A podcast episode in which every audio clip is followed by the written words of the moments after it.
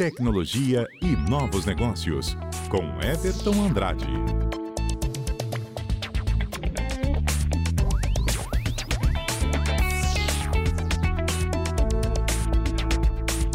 Uma e 34 estamos de volta com seu Estação CBN. Já estou com ele na linha. Everton, muito boa tarde, seja bem-vindo.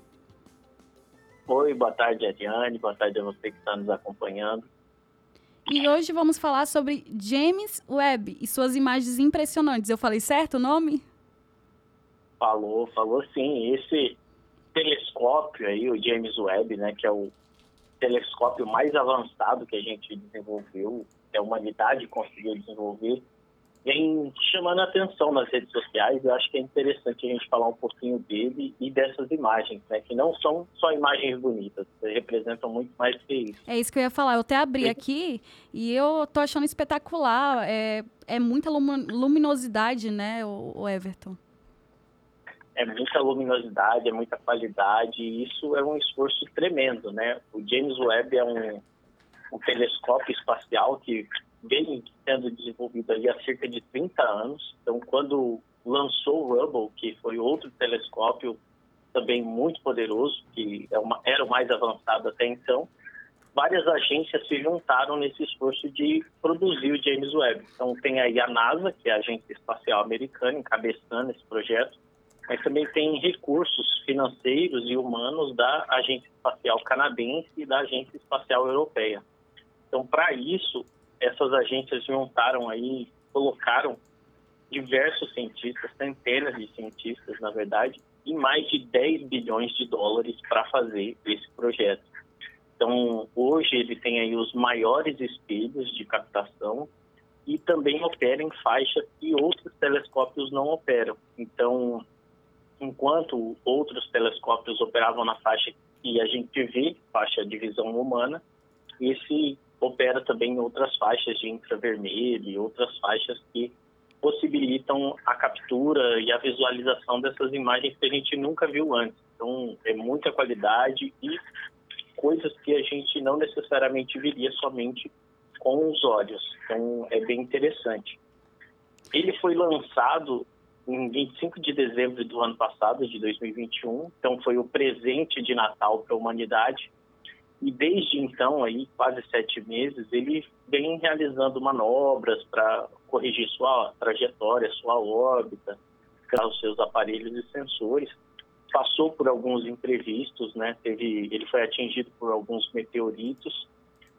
levou todo esse tempo para configurar e fazer todos os ajustes necessários para publicar aí na última semana essas primeiras imagens, que são impressionantes. Se você está na frente do computador e tal, escutando a gente com o celular, coloque aí James Webb, imagens que você vai ver. Como eu estou fazendo agora. Mas, é, e, mas também tem o site da NASA, que além das imagens tem os dados, que é o que chama a atenção. A, a NASA vem publicando os dados dos espectros dessas imagens, o que está por trás, né, para renderizar a imagem que serve de pesquisa aí para muita gente. Alguns astrofísicos falam que só uma dessas imagens a pessoa pode levar a vida pesquisando encontrando e descobrindo coisas. Então é bem legal. Mas se você quer fazer uma, uma pesquisa mais lúdica, né, igual a Ariane está fazendo, tem um site que é bem legal, que é o Web Compare. O web do, do nome é com dois Bs, tá? Webcompare de comparação.com, que tem ali a comparação da melhor imagem que a gente tinha antes do James Webb com a imagem divulgada pelo James Webb. Então você pode arrastar para um lado e para o outro e ver como é diferente, como é nítido, né? Como a Ariane falou, como tem ali clareza, você consegue enxergar detalhes e nuances que você não viria com as imagens que nós tínhamos anteriormente. Isso Mas mesmo. É legal... E é, só é... interrompendo, o Everton, é porque é engraçado que eu estou lendo aqui também, no G1 também tem, falando sobre ele, e aí fala, astrofísicos ficam impressionados com a questão dessas imagens, entendeu? Porque ajuda muito, avança muito. Isso, porque é, para a gente pode parecer só uma imagem mais nítida, né? mas para o astrofísico, ele consegue ali interpretar e ver novos corpos celestes, também vê um determinado comportamento em uma galáxia que não era visto. Então, além das imagens bonitas, que pode servir aí como um papel de parede, né, do seu celular, um papel de parede do seu computador, serve também para essas pesquisas. E o telescópio é, é equipado aí com equipamentos e sensores que estão fornecendo dados para esse é, para compreender para essas pesquisas desses corpos celestes.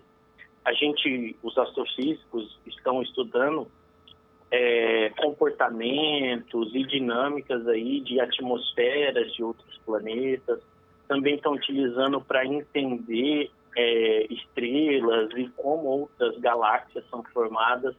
Então, é bem interessante, até porque, como esse telescópio vai ficar anos aí pelo espaço, ele é versátil o suficiente para comportar novos projetos. Então, se os astrofísicos identificarem alguma galáxia, alguma nebulosa, algum ponto do universo que seja interessante ser investigado, mas ele pode ser configurado para receber dados desse local e, e assim ser estudado com mais detalhe. Então é bem interessante. E além disso, tem todos os avanços tecnológicos que foram né, alcançados para lançar esse telescópio. Então aí a gente tem novas tecnologias, novos materiais, novos sensores, tudo que foi desenvolvido e pode ser incorporado no nosso dia a dia. Então, um grande exemplo que a gente sempre cita quando fala de, de corrida espacial, a gente fala do GPS, que hoje a gente utiliza cotidianamente e foi desenvolvido na primeira corrida espacial. E com essa nova corrida que a gente está tendo, esse novo marco, a gente tem novos sensores que podem vir a ser incorporados. Então, sensores de captura de imagem, a gente futuramente nós teremos aí esses sensores sendo incorporados em câmeras, celulares e outros dispositivos. Fora as outras coisas, né, como materiais mais resistentes, coisas menores, né? A gente teve, quando vai lançar um telescópio, a gente tem que reduzir o tamanho para caber nesses, nesses projetos, nessas cápsulas, processadores mais potentes. A gente sempre reclama da velocidade, por mais que esteja evoluindo, a gente sempre reclama, então a gente tem processadores mais potentes, além de novas equações matemáticas, novas técnicas, novos algoritmos computacionais. Então a gente tem uma infinidade de coisas sendo desenvolvidas que pode, em poucos anos, chegar aí nas nossas mãos e ser utilizada pela população de uma forma geral. Então é bem interessante, vai muito além da imagem bonita para o papel de parede. Isso mesmo, e vale a pesquisa, hein, o Everton? Com certeza, é, eu, e, e assim, além de tudo isso, né, é, é lógico que é um esforço científico e financeiro muito grande, é, pode trazer respostas como a origem do universo, o comportamento de algumas galáxias, que pode ajudar a gente a, nessa exploração, né? E até, quem sabe, chegar à resposta aí da origem da vida, origem do, do nosso planeta, coisas que a gente vem buscando essas respostas desde que a gente começou a fazer os nossos primeiros registros científicos e escritos. Isso mesmo. Então fica aí, né? Muito obrigada, Everton, pela sua contribuição e pela sua é, explicação, né? Para a gente até pesquisar e ir muito além do, da imagem, mas ir atrás daquilo que pode trazer de benefício para o nosso dia a dia. Com certeza, eu que agradeço e até a semana que vem e todos que estão acompanhando, por favor, olhem aí as imagens que é, é bem impressionante mesmo. É, impactante e certamente esse projeto vai mudar muita coisa no nosso futuro. Isso mesmo. Conversei com Everton Andrade. Tchau, tchau, Everton. Até a próxima semana. Tchau, até semana que vem. 1 e 43